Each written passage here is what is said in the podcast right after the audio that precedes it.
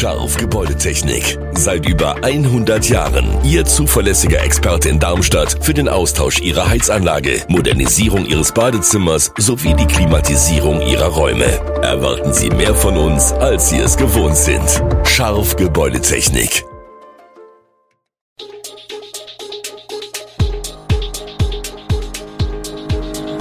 Gude, unser morgendliches News Update. Das Wichtigste aus Südhessen für Sie im Überblick. Guten Morgen aus Darmstadt an diesem 17. August.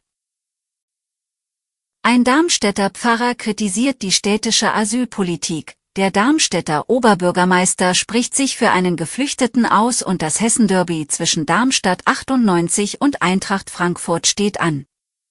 Das und mehr gibt es heute im Podcast. Der frühere Pfarrer der Matthäusgemeinde, Andreas Schwöbel, kritisierte, dass das Vorgehen der Behörden bei der Abschiebung eines Asylbewerbers aus der Türkei, der im Darmstädter Standesamt von einem Polizeiaufgebot festgenommen wurde, als hinterlistig und völlig übertrieben. Der Mann wollte mit seiner Braut bei einem vereinbarten Termin das Aufgebot für die Hochzeit bestellen. Dabei wurde geltendes Recht angewandt.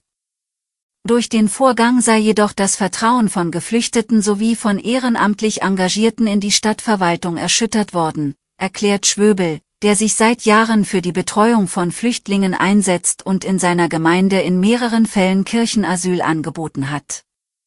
Zwar könne man sagen, dass gegen eine rechtlich gesicherte Abschiebung kaum etwas einzuwenden sei, argumentiert Schwöbel.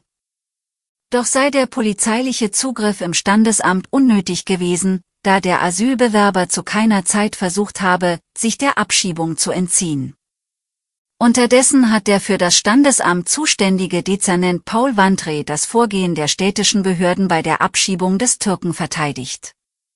Dabei sei im Rahmen der Amtshilfe Bundesrecht durchgesetzt worden, betont der CDU-Politiker gegenüber dieser Zeitung. Zu dieser Amtshilfe sei die Stadt verpflichtet. Die operativen Entscheidungen habe das Regierungspräsidium getroffen. Laut DAK Gesundheit erreicht der Krankenstand bei Arbeitnehmern im ersten Halbjahr 2023 einen Höchststand. Atemwegserkrankungen haben sich verdoppelt, kurze Erkrankungen nehmen zu. Beeindruckend sind die Zahlen, Rheinland-Pfalz verzeichnet 71 Prozent mehr Fälle, Hessen sogar 72 Prozent im Vergleich zum Vorjahr. Über 50 Prozent der Beschäftigten waren bis Juni 2023 mindestens einmal krankgeschrieben. Interessant ist der Rückgang von Corona-Fehlzeiten um drei Prozentpunkte im Vergleich zum Vorjahr. Muskel-, Skelett- und psychische Erkrankungen steigen. Besonders alarmierend ist der Zusammenhang zwischen Krankenstand und Personalmangel. Berufe mit Personalengpässen verzeichnen hohe Krankenstände.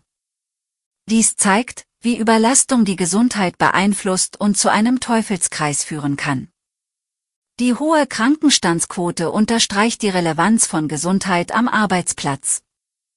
Unternehmen sind aufgefordert, den Gesundheitsschutz ihrer Mitarbeiter zu priorisieren. Für eine Respektierung des Kirchenasyls spricht sich Darmstadts Oberbürgermeister Hanno Benz von der SPD im Fall eines Geflüchteten aus Syrien aus. Der 35-Jährige wohnt seit zwei Wochen unter dem Dach der Matthäusgemeinde in der Heimstättensiedlung. Jetzt sind der Mann und die Gemeinde in Sorge, denn ein Vertreter der Ausländerbehörde aus dem Kreis Mainzbingen, wo der Geflüchtete zuletzt gemeldet war, hat für Donnerstag seinen Besuch angekündigt. Gemeindemitglieder fürchten eine Abschiebung. Dazu nimmt der OB nun Stellung. Versuchte Abschiebungen lehne die Stadt kategorisch ab und bekenne sich eindeutig zum Kirchenasyl. Dabei handele es sich um einen wichtigen Schutzraum, der für Geflüchtete in verzweifelten Situationen Stabilität und Sicherheit bedeute. Der Geschäftsbereichsleiter des Mainzbinger Ausländeramts erklärte, der Betroffene sei verpflichtet, für die Behörde erreichbar zu sein. Andernfalls gelte er als untergetaucht. Die Ausländerbehörde habe dem Mann am 2. August die Verfügung zur Vorbereitung seiner Abschiebung ausgehändigt. Diese sei für Donnerstag 17. August geplant. Der pastorale Weg, initiiert von Bischof Peter Kohlgraf, bringt geistliche und organisatorische Veränderungen mit sich. Im Bistum Mainz lösen sich Dekanate auf, aus 134 Pfarrgruppen entstehen Dutzende Großpfarreien. Im Landkreis Darmstadt-Dieburg wird ab 1. Januar 2026 der Pastoralraum Otzberger Land offiziell, inklusive Großzimmern, portugiesischer Gemeinde und weiterer Pfarrgruppen.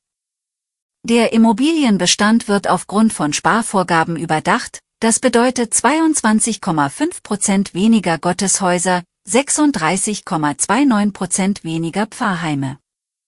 Heruntergebrochen auf den Otzberger Pastoralraum mit rund 14.500 Katholiken könnte das eine Reduzierung von 13 auf 8 bis 9 Gotteshäuser bedeuten.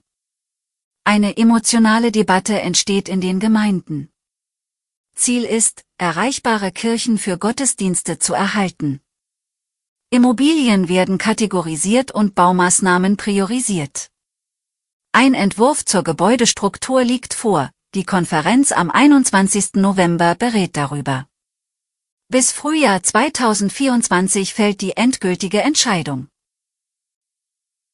Am kommenden Sonntag verspricht das lang ersehnte Hessen-Derby zwischen dem SV Darmstadt 98 und Eintracht Frankfurt in der Fußball-Bundesliga eine aufregende Begegnung zu werden. Die Frankfurter Arena, trotz noch nicht vollständig abgeschlossener Umbauarbeiten, wird rund 55.000 Zuschauer empfangen. Darunter 5.000 Lilienfans, die in blauer Montur ihre Unterstützung zeigen wollen. Nachdem es in der Vergangenheit zu Auseinandersetzungen zwischen den rivalisierenden Fanlagern gekommen war, bereitet sich die Polizei auf ein Hochrisikospiel vor.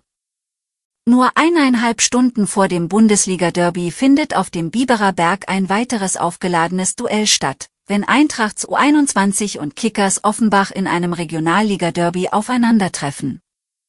Die zeitgleiche Ansetzung zielt darauf ab, Konfrontationen zwischen Hardcore-Fans zu verhindern und die Einsatzkräfte der Polizei zu entlasten.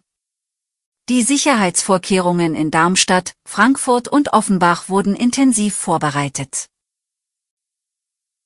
Alle Infos zu diesen Themen und noch viel mehr finden Sie stets aktuell auf echo-online.de.